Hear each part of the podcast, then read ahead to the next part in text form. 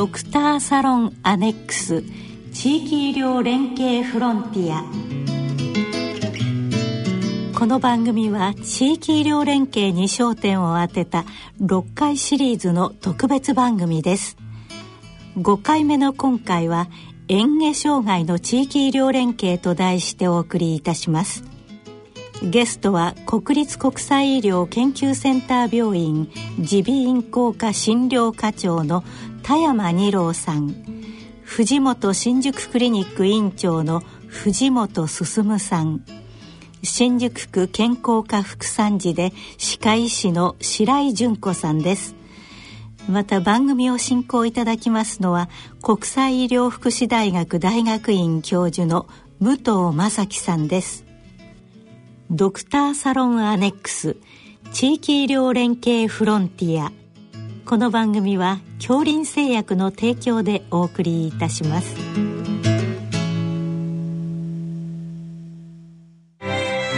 恐林製薬株式会社の創業は1923年。新薬の開発製造販売を通じ患者さんの治療に貢献してまいりました。そして現在恐林製薬は恐林製薬グループへと発展し医薬品を中心とするヘルスケア事業を通して人々の多様なニーズに応え今まで以上に健康な生活に貢献できる企業への進化を目指しています。健康は恐林の願いです。ドクターサロンアネックス地域医療連携フロンティア。はい、皆さん、あこんにちは、えー、番組の司会を務めております国際医療福祉大学大学院の武藤です。あの、前回、あの、宮城県のですね、東北地区で、まあ、感染症に関する、まあ、地域医療連携に取り組む、ね、取り組んでいらっしゃいます、あの、東北医科薬科大学のですね、特任教授の角光夫先生にお話を伺いました。あの、大変勉強になりましたね。あの、院内感染のですね、アウトブレイク。これを抑えるためにはですね、まあ、地域ぐるみでの対策が必要だ。まあ、それによってですね、感染の連携が必要だ。まあ、そういうね、お話を伺いました。大変勉強になりました。はい。さて、今回はですね、新宿区内で、えー、接触嚥下障害の地域医療連携に取り組まれている、えー、方々にお話を伺っております。まず、あの、国,、えー、国立国際医療研究センターの先生、耳鼻科の先生でいらっしゃいます、田山先生。それから、藤本新宿クリニックの藤本先生、よろしくお願いしたいと思います。よろしくお願いします。はい。はい。じゃあ、まずですね、あの、接接触嚥下の、え、障害に関するですね、総論的なお話、田山先生からですね、あの、えー、ご紹介いただいて、まあ、その後、あの、在宅医療の観点から藤本先生にお話を伺ってまいります。それからあと、あの、えー、番組の中ほどにですね、行政の立場から、えー、新宿健康部副参事で、えー、歯科医師でもある白井純子先生に、えー、お話をインタビュー録音で伺ってまいります。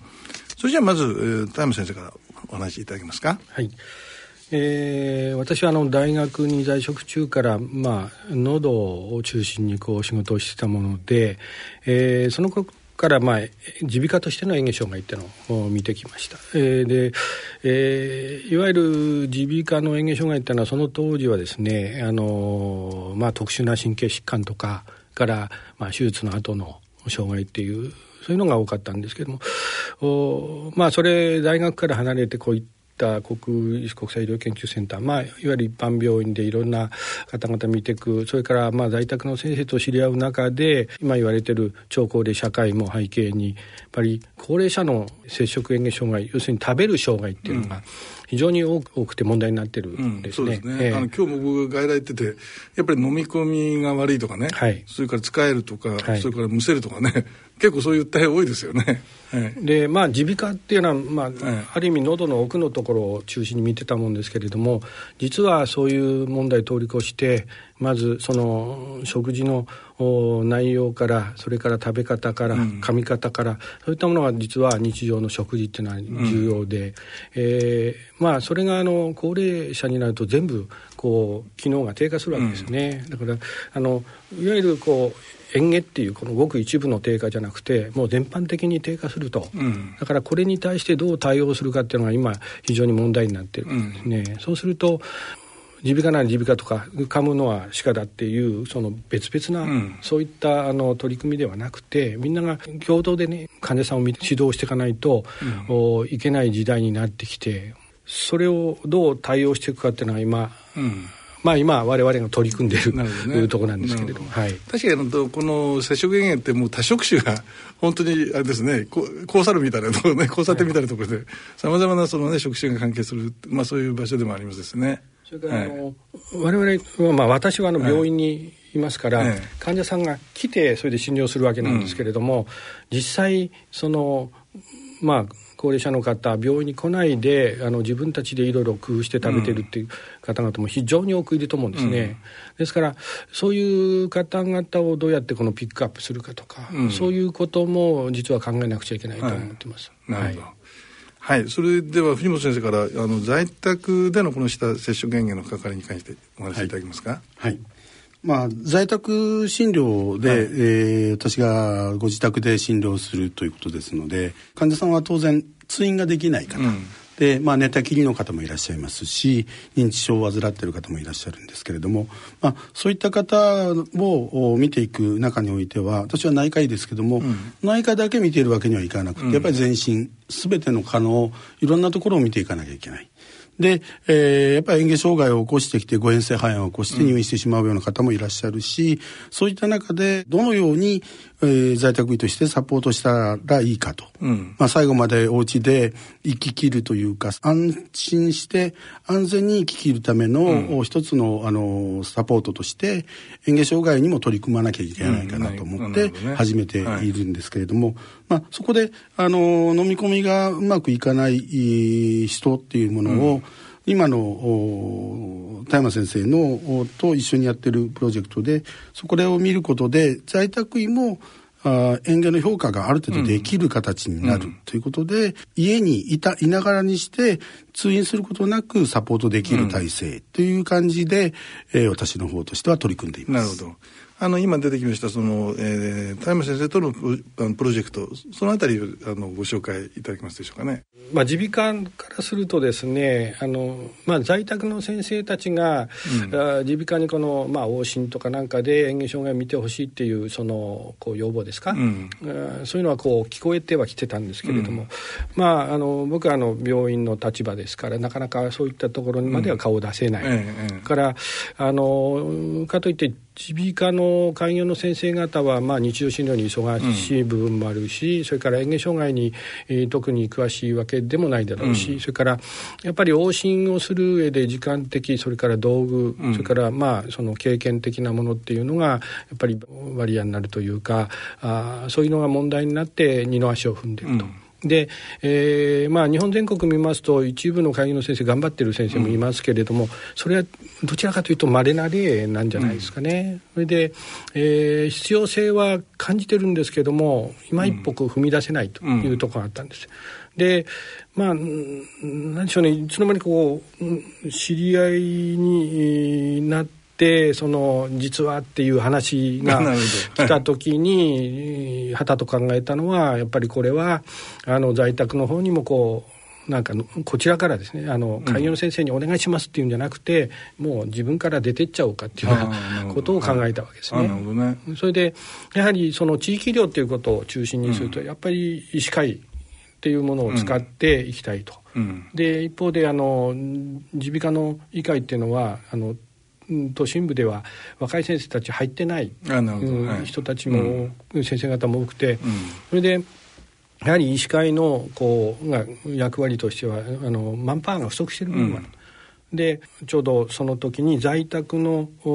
面の理事をなさってたんですね。そうですね。当時理事をしてました。えー、ちょっと先生あのこういうアイデアがあるんだけれどもと。それで医師会がちょうど建て替えて新しくなったのが2015年ぐらいでしたかね、うん、えー、その頃に、新しくなったんでその場を使わ使ってですね、うん、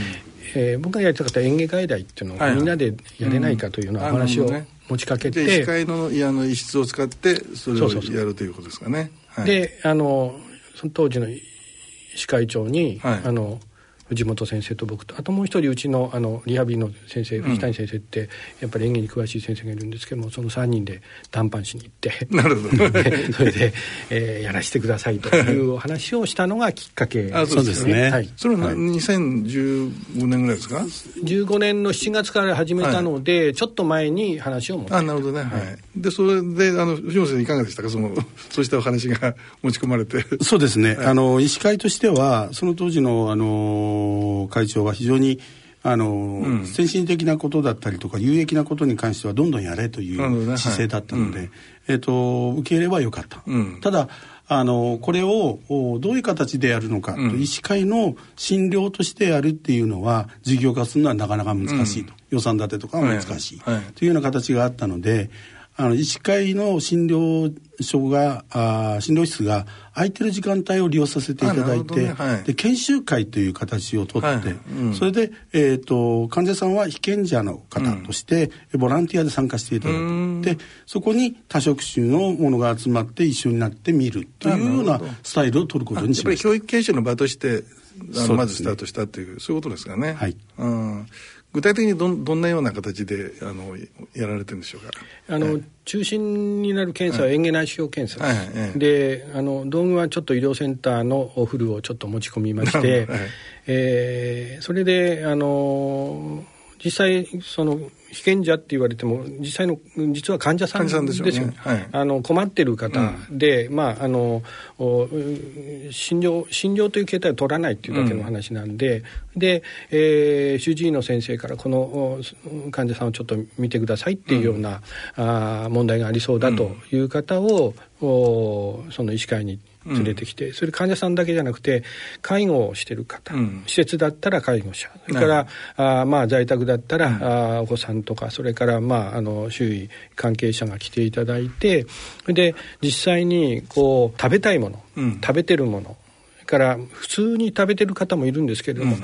うん、むせが気になるとかいろんな条件がありますけれども、うん、そういったもの実際の食事を使ってそれでその場で内視鏡を入れて、うん、それで、えー、食べてる状態を見てこれは食べれる食べれないとかあ食べるんだったらこうやって食べろとかあこういうものは食べた方がいい、うん、こっちは食べない方がいい、うん、そういうものを、みんなでその内視鏡を見ながらですねで患者さんにも同時に説明して、はい、でリハビリの仕方もある程度説明して、うん、それから栄養士がいた場合にはそういったところにも、うん、だからうまあそれで報告書を書いて、うん、えー、後で主治医の先生がまた確認できるようにして。うんで、えー、患者さんにもちょっと柔らかな文面でこうした方がいいですよっていうようなものを書いて、うん、で研修結果をフィードバックしていくっていうような形をとってます。あの今あの吉さんとおっしゃいましたけどその他にどんな職種の方が集まる集まるんですかね？えー、まああの、はい、今中心にリハの先生とまあ医師耳鼻科医これはもう僕だけじゃなくてあの会議の先生も顔出してくれることもあり、うん、あと歯科の先生ですね。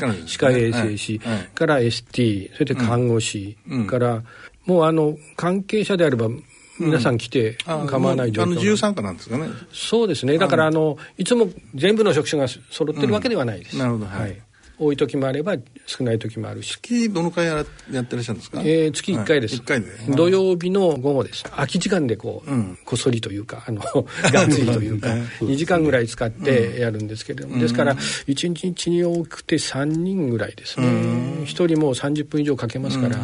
いろいろ。あの藤本さんどうどうですか？そのそうした研修会を持たれて。やっぱりあの研修会にその患者さんをケアしているいろんな職種の方が参加していただくことで、はい、その職種間のそれぞれの人の、うん、この実際にそのケアをしている人の飲み込みの状態を目の当たりにできるので、うん、その目の当たりにしたことによってこれはあのとても大変な状態だっていうのがある方にはそれを認識してもらえますし、うん、で食事の介助の仕方介護の仕方がこういう形でやればあの危なくなく飲み込めると。いうのも指導してますので、うん、そういう意味ではスキルアップにつながっているだろう。というのと、私個人としてはいろんな職種の方がいろいろな発言を後でディスカッションをし、うん、症例についてするので、その時に考え方を,、をあの述べてもらうとあこういう職種の方はこういう形で考えてこういうことができるんだっていうのが、ね、多職種の内容がよく分かる。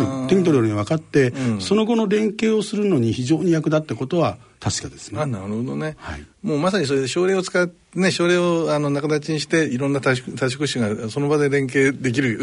そういう効果がたくさんあるんですね。はい、あの非常に勉強になります。はい、あの、はい、私自身も。はい。もうこれでどのくらいな、もう15年からですから。4年。はい。ですかで、延べ、えー、人数というか、それは90何人ぐらいになりましたね。うんあのさまざまな職種の方、まあ、あの主に新宿内の、えっと、方ですかね。あの、えっと、あの集まる方は、まあ、患者さんもそれからえっと、職種もそうですね、はい、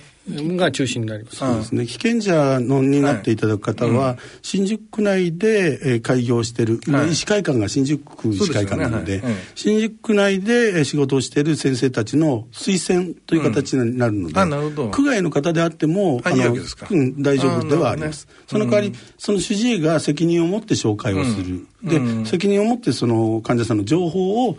あの我々に届けていただく。検査の時には届けていただく。まあ、できれば立ち会っていただく。という形でやっています。でそのあれですかそのえっとレポートもその例えばあの主治医の先生方にお返しするとかそうそういうこともやってらっしゃるんですかそうです当然。あなるほど。それはあの新宿の、はい、その後で出ると思うんですけれども、はい、おちゃんとフォーマットがありますから、はい、それにのっとって、ええー、書いて、うん、あのお返しするという形になるほどね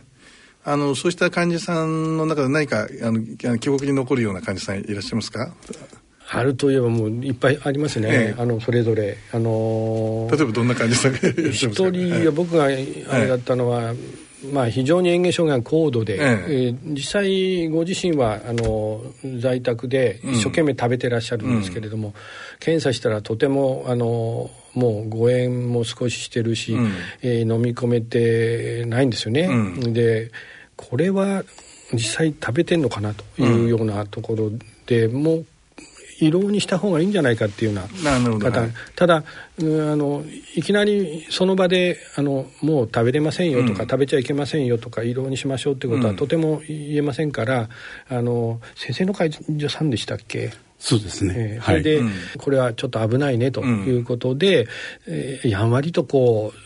移動の方を進めましょうかと話してたら1か月以内ぐらいに肺炎を起こされて入院されちゃったんですね。で結局入院先で胃ろうになったっていう、うん、そういう症例もあります。あなるほどね。うん。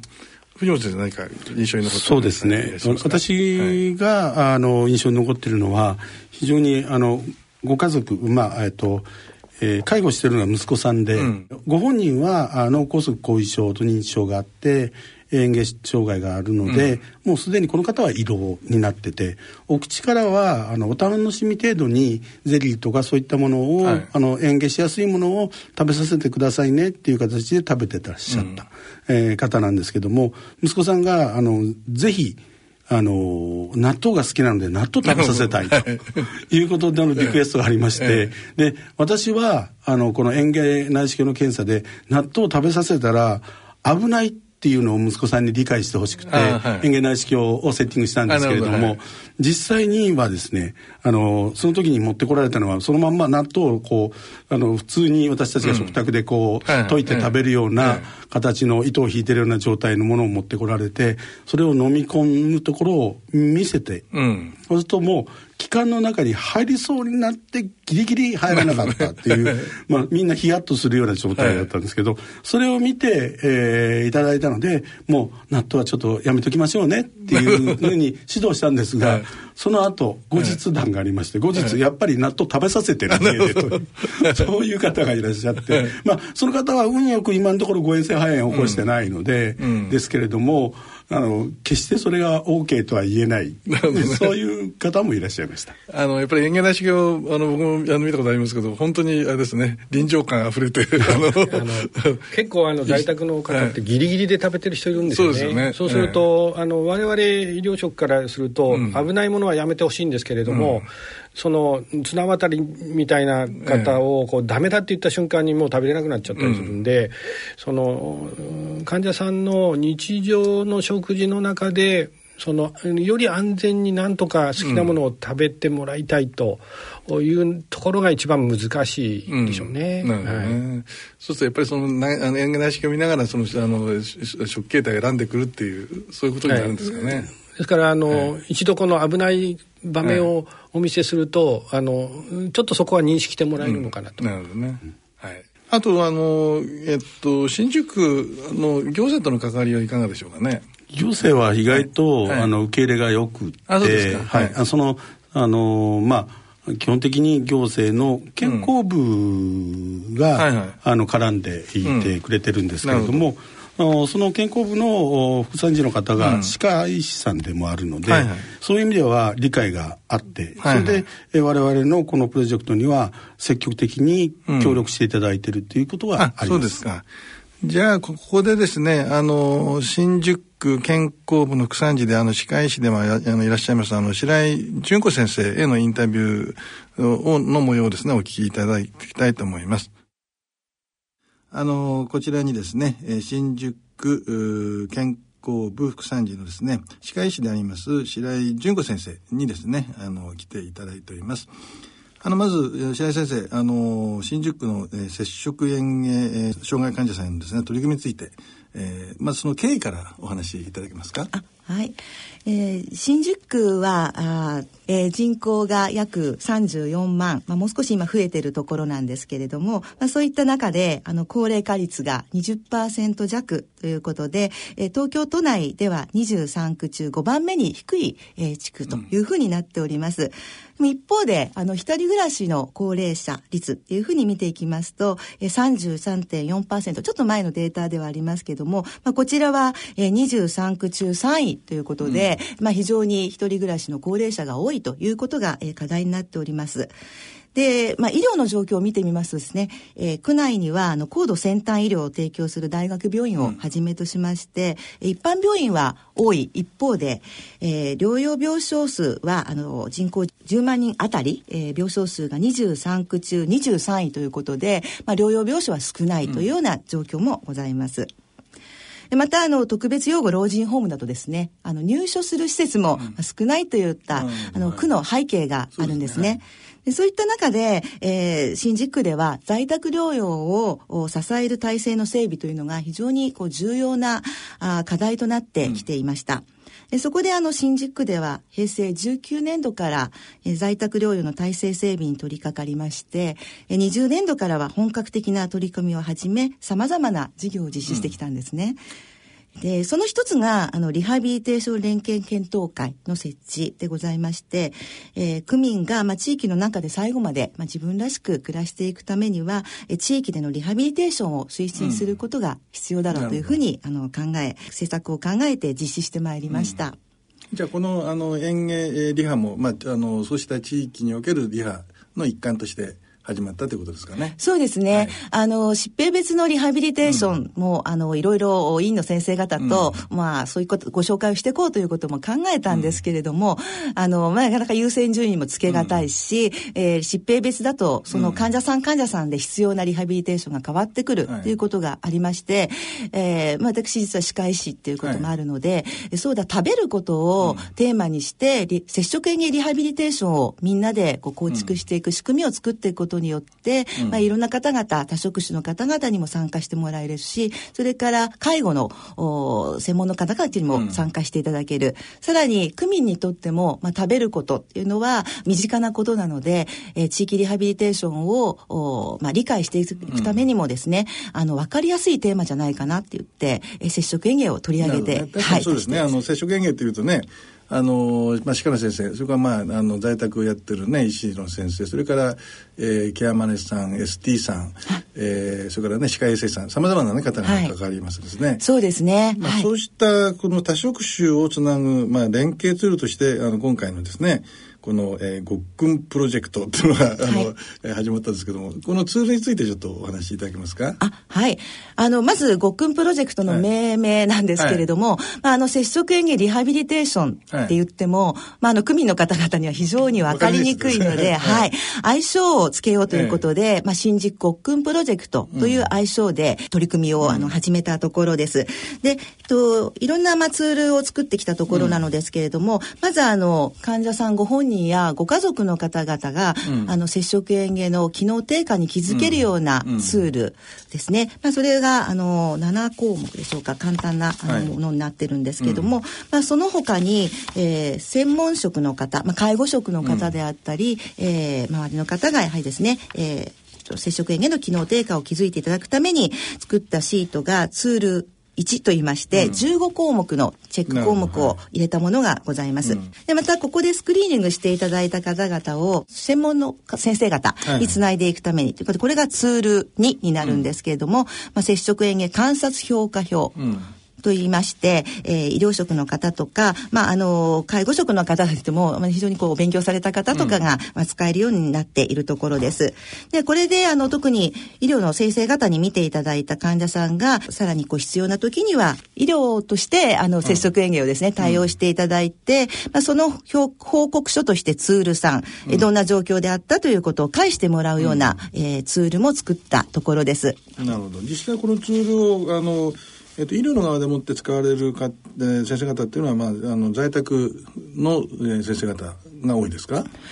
あ、えっ、ー、と、残念ながら今ですね、どのぐらい使っていただけているかっていうのが、はい、あの、数字として出ていないんですけども、はい、まあ、あの、感触としては、うん、医療の中で、それから、えっ、ー、と、こ一番最初のですね、はい、あの、簡単な7項目のチェック表については、うん、例えば、あの、身近な食事サービスの場、あの、うん、とか、本当にこう、まだ健健康なというか、あの、はい、はい、接触園芸機能が、うん、あ実際にあんまり落ちてない方であっても、うん、まあ、小さな気づきができるようにということで、はい、えー、いろんな場でですね、使われるようになって。デイサービスの場だそうですね、そういったところでも、はい、使っていただけるようになっています。あなるほどね。はいはい。こうしたやっぱりあの、えっとごっくんチェック表みたいなねあの割と簡単に誰でもできるっていうこれがこれでもって例えばですねあの航空フレイルの早期の段階をね、はい、発見できるとかあそうですね。そういうことにつながるかもしれませんね。はいそのように期待してます、はい、はいあとこの、えっと、新宿ごっくん体操っていうのは、これは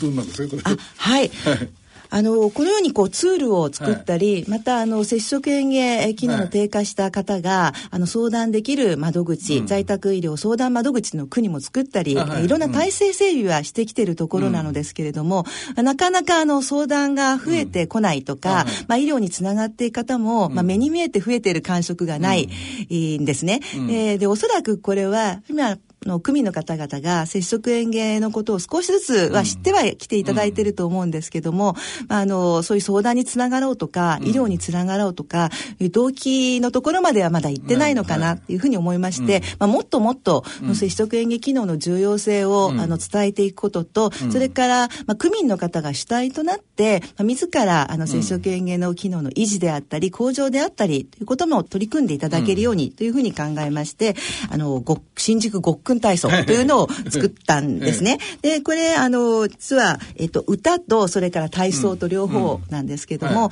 まあ、この歌の歌詞の中には、例えば、桜ひらひら映る神田川とか、新宿の、あの、名称ですね、いろんなところが、こう、歌詞の中に入っていて、はい、えー、まあ、非常に楽しい歌詞になっている。でも、例えば、桜ひらひら映る神田川って、こう、長いフレーズを一口で、ワンフレーズで歌うことによって、うん、えー、こう、呼吸の、こう、なんですか、整えていくっていうんですかね。ね。まあ、そういったことにもつながりますし、はい、また、桜ひらひらってしっかりと口を動かすことで、あの、接触演劇の口の、こう、機能低下を防いでいくとか。それが演劇にもつながるそうなんです。そういった、まず歌に 秘密というか仕組みが、隠されています。で、それから、あの、体操することによって、あの、呼吸をしやすく、胸郭を広げて呼吸をしやすくにするようなとか、そんなこともですね、いろいろ込められていて、あの、まあ、楽しんだだけども知らないうちに、はい、あの接触演劇の低下の、うん、予防するような取り組みを区民の方がしていただくというような仕組みになっています。またあの、ごっくんリーダーっっていう方々を、まあ、育成しまして、まあ、このごっくんリーダーになっていただいた方々が、まあ、自分で楽しむだけではなくって、まあ、お隣の方であったり、まあ、ご自分たちが参加している、まあ、いろんなグループで、えー、それをこう広めていただくっていうような、あの役割も担っていただこうということで、そのごっくんリーダーさんはどういうふうにして研修研修を受けるんですか？あそうなんです。講習会を受けていただいて、はい、まあ、接触園芸に関する基礎的なこと簡単なことですけども、はい、まあ、それを知っていただいてあ接触園芸機能って大事なんだなっていうことを、まあ、知ってもらう、うん、はい、で,、えー、でその機能を落とさないために、またあの維持していくたあの向上していくためにっていうことで、うん、このごっくん体操に取り組むっていうような、まあ、動機をですね持っていただくようなごっくんリーダーさんにはどんな人になるんですかね？あ本当にいろんな区民の方ですね。あなるほど。はい、あの一般市民の方。そうです。はい。あのあとはえっ、ー、と専門の例えば、はい、まあ医師の先生や歯科医師の先生や歯科衛生士さんだったり言語聴覚士さんだったり介護職の方であったり、まあそういった方々も講習を一応受けていただいて、うん、まあごっくんリーダーに登録するよっていうふうに言っていただいた方は、あのやっぱりリーダーさんになっていただいて、うん、まあいろんなところであのご活躍をいただくということで、あのはい考えております。あとあのーまあ、新宿にはなかなかそういうね老老人ホームとかそれから特養は少ないですけども、はい、そういう施設系のその、えっと、高齢者、えっと、の方のあの方々にねこうした園芸リハこれは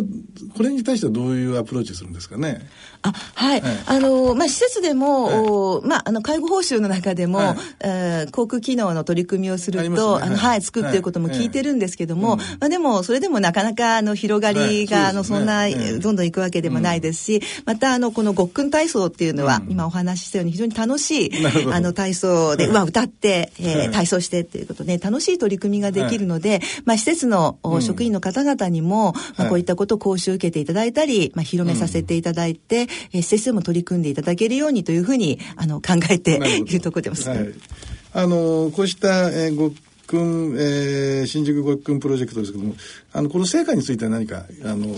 これまで評価されたことありますか？あ、はい、なかなかあの数値で出てるところは、はい、あの少ないんですけれどもというかあんまりないんですが、はい介護専門職の変化としまして、うん、えー、ケアマネージャーさん方に調査したデータがございます。うん、えっと、平成24年にまず一回調査してるんですけども、接触園芸の観察ポイントがわかる、うん、大体わかると答えた方が、平成24年には10%でした。で、次の調査、平成28年に実施したんですけども、この時には55%ということで、まあ、40%以上ですね。はい、アップしました。で、また、あの、専門家への相談がいつでもできる、代々相談ができるという方が、24年には21%であったのが、平成28年には81%ということで、大幅にあの増加いたしまして、は、まあ、こういったあの新宿国訓プロジェクトの取り組みをしてきたことによって、えー、ケアマネさんたちのね、意識が少しずつあの上がってきたっていうこともあるでしょうし、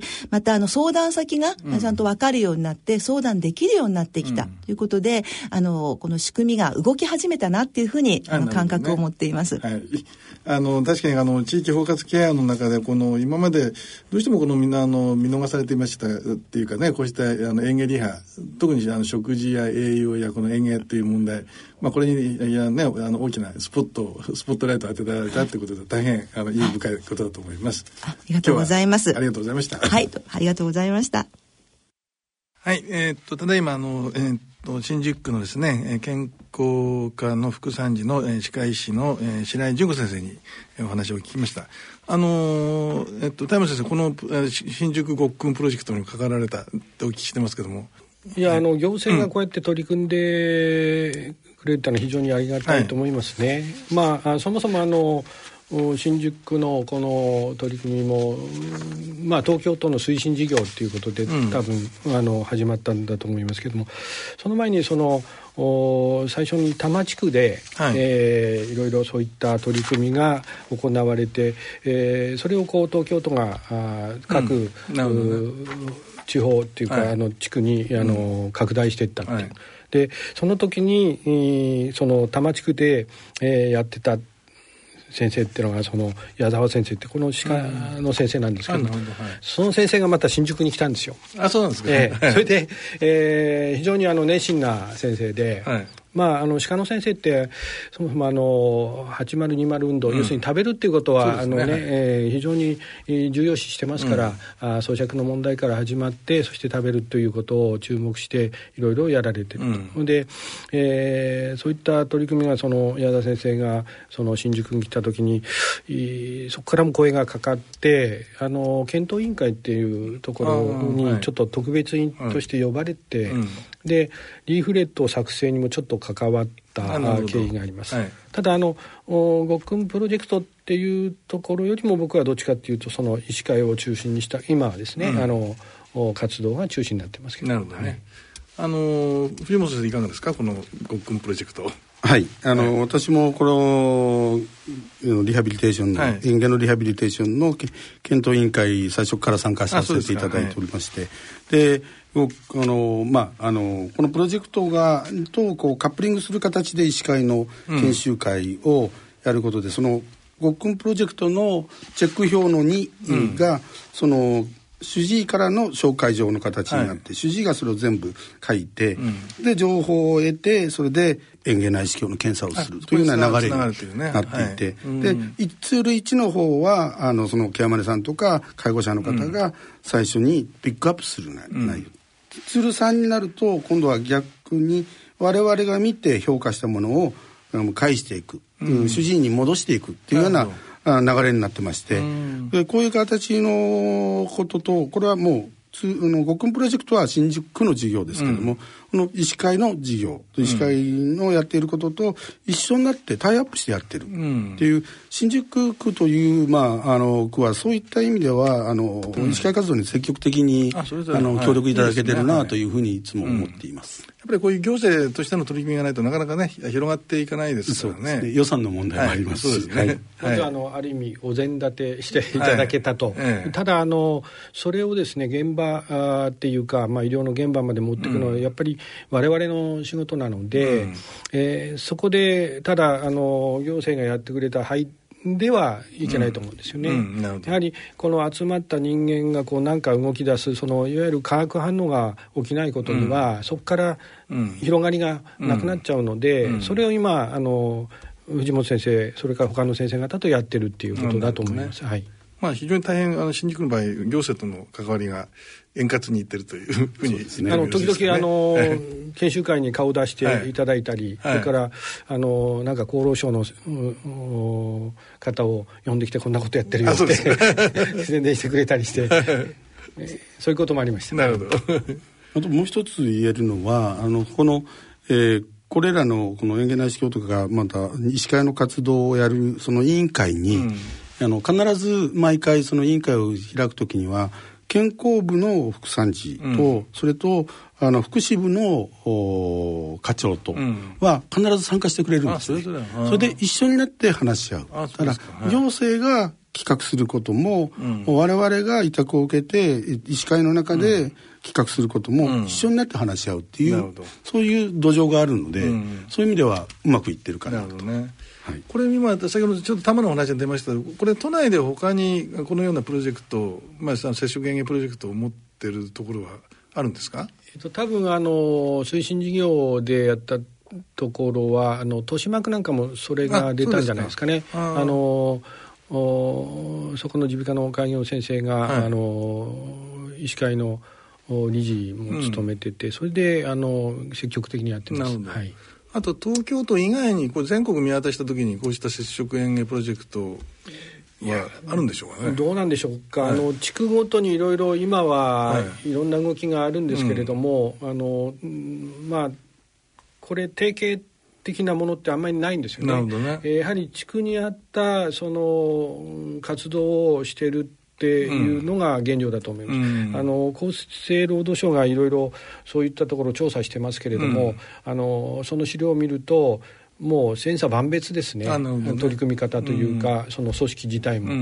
うん。医師会としてはどうどうですか？こうした活動をねより広くそうですね。普及させて、はい、広げていくことは大事だと思います。すよね、で、あの実際に、あの、はい、私があのこの内容あのこのプロジェクトの内容を、接触園芸リハビリテーション学会のところでお話しさせていただく機会を持たせた、タイム先生のご紹介でい。ただいた時にそれを見ててあの札幌の、はい、飲み込みネットワークっていうのを作ってらっしゃる先生がいて、そそこからお声がかかって、そちらで講演をしたり、ね、あとは札幌市の中のあの医師会東区北区医師会の、先生たちがあの呼んでいただいてまたそこで講演をして、うん、で向こうでやってることも教えていただいて、うん、交流して、向こうではこんな形で接触園芸のサポートしてますよ、みたいな形のお話もいただけたので、そういう意味ではあの多分札幌だけじゃなくて他いろんなとこやってるんでしょうけど全部がなかなか見えてはこないんですが、ええ、広げていくことは大事かと思います。なるほどねやっぱりこうしたねせっかくいい試み全国展開していきたいですね。ただまああの、はい、新宿の形は新宿の形であって、まあ、そうですね地域ごとに違うやはり地域ごとにい。ろいろ工夫しないと、はい、やっぱりあの、まあ、人口も違う、うん、それから医療職のその分布も違う。だからいろいろ知恵を絞ってやらないといけないんじゃないかと思いますね。うん、ね。はい。はい、えー、じゃあ最後にあのこの、えー、口から食べることまあこれ最後までねあの最後の、瞬間まで口から食べることこれが大事だと思います何かそれに関してあのまず、えー、っと田山先生からメッセージございますか？そうですね。やっぱり、はい、あの最後まで口から安全に安全に食べる、ね、食べてそして、まあ、楽しんでもらいたいと、うん、あの僕も食べること 好きなんですけど。やはりあのそういった楽しみがなくなるっていうのは、非常にね人間と生きるっていうことで非常に寂しいもんだと思います、うん、ですからそこを我々サポートしていきたい、うん、ただ耳鼻科医だけでそれができるか今園芸だ園芸内視鏡だってこう、注目されすぎているような気がするんですね、それ手前の問題が非常に大きくて今あのやってると咀嚼の問題とか実は入れ歯が合わないとか、うん、からあ歯はある程度あるけれども肝心なところが例えば奥歯が、うん、片側ないとか、うん、そうするとやはりその辺のところをカバーしないとやはりこの咀嚼があってその次に園芸という動作が来ていく、ね。はい、だからあのまあそういう意味ではそこのところを歯科の先生に頑張っていただきたいと、うん、で我々はあのそういったあのまあいろんなあ職種の先生方と協力して、えー、まあ最初に言ったあ安全で、うん、えー、そして、えーまあ、楽しめるっていうような食事をなんとか続けてもらいたい。僕の妻の、まあ、義理の父はあの歯科医なんですよ。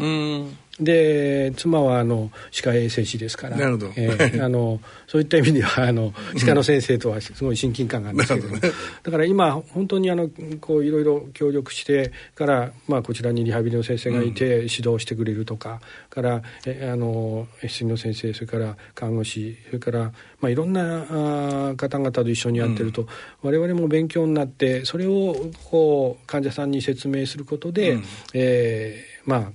いろんな情報それからいい、まあ、食事を提供できるというか、食生活をですね、提供していきたいと思うんですけども。ただあの今新宿でやってるのは研修会なんですよね。うん。だから、うん、できればその最初目指してたあ園芸外来。あなるほどね、ね、月1回の研修会じゃなくて、ええ、定期的な園芸外来、うん、そしてその先には、えー、園芸往診。これもチームで、うんえー、やりたいと、うん、いうのがちょっと希望で、えー、してまああの医師会にどこまでこうあの乗り込んでいけるかどうかわからないですけど あの耳鼻科の中でその学会っていうのは今どどちらかアカデミアというか大学の先生とか、そういう,、う学術団体があるんですけれどもそ,、れとは並行してですね、えー、臨床のこう医会っていうのを、もうできてるのかな、あの作って、うん、えー、そういったところが在宅に動き出してくれればと思ってるんですよ、うん、ですからもう開業の先生、えー、とかそういうその病院だ大学だっていうのも僕はその垣根越えてですね、うん、在宅に向けてその職種も超えて、えー、一致団結してですね やりたいっていうのが希望であのこれからもこう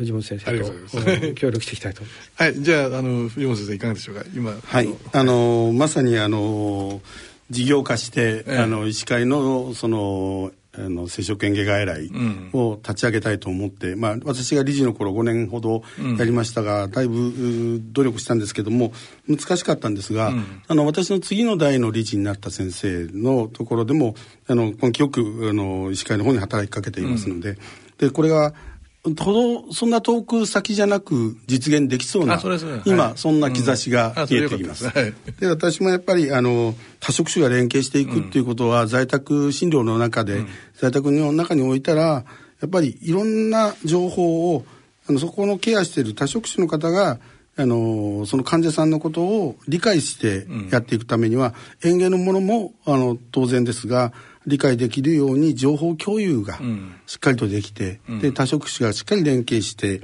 サポートしていくことで安心した安全な在宅での最後の最後まで在宅で生ききるっていうのが実現できるかなというふうに考えております。うんはい、ありがとうございました。今日は大変あのお忙しい中お越しいただきまして本当に勉強になりました。ありがとうございます。ありがとうございます。ドクターサロンアネックス地域医療連携フロンティア。5回目の今回は嚥下障害の地域医療連携と題してお送りいたしました。ゲストは国立国際医療研究センター病院耳鼻咽喉科診療課長の田山二郎さん。藤本新宿クリニック院長の藤本進さん。新宿区健康科副参事で歯科医師の白井純子さん。番組を進行いただきましたのは国際医療福祉大学大学院教授の武藤正樹さんでした。この番組は聞き逃しをされた方もう一度聞きたいという方のためにオンデマンドおよびポッドキャストでの音声配信をしています。詳しくはラジオ日経の番組ホームページでご確認ください。またオンデマンド配信では関連するデータ画像をご覧いただきながら番組をお聞きいただくことができます。ぜひこちらへもアクセスしてください。ドクターサロンアネックス地域医療連携フロンティア。この番組は恐林製薬の提供でお送りいたしました。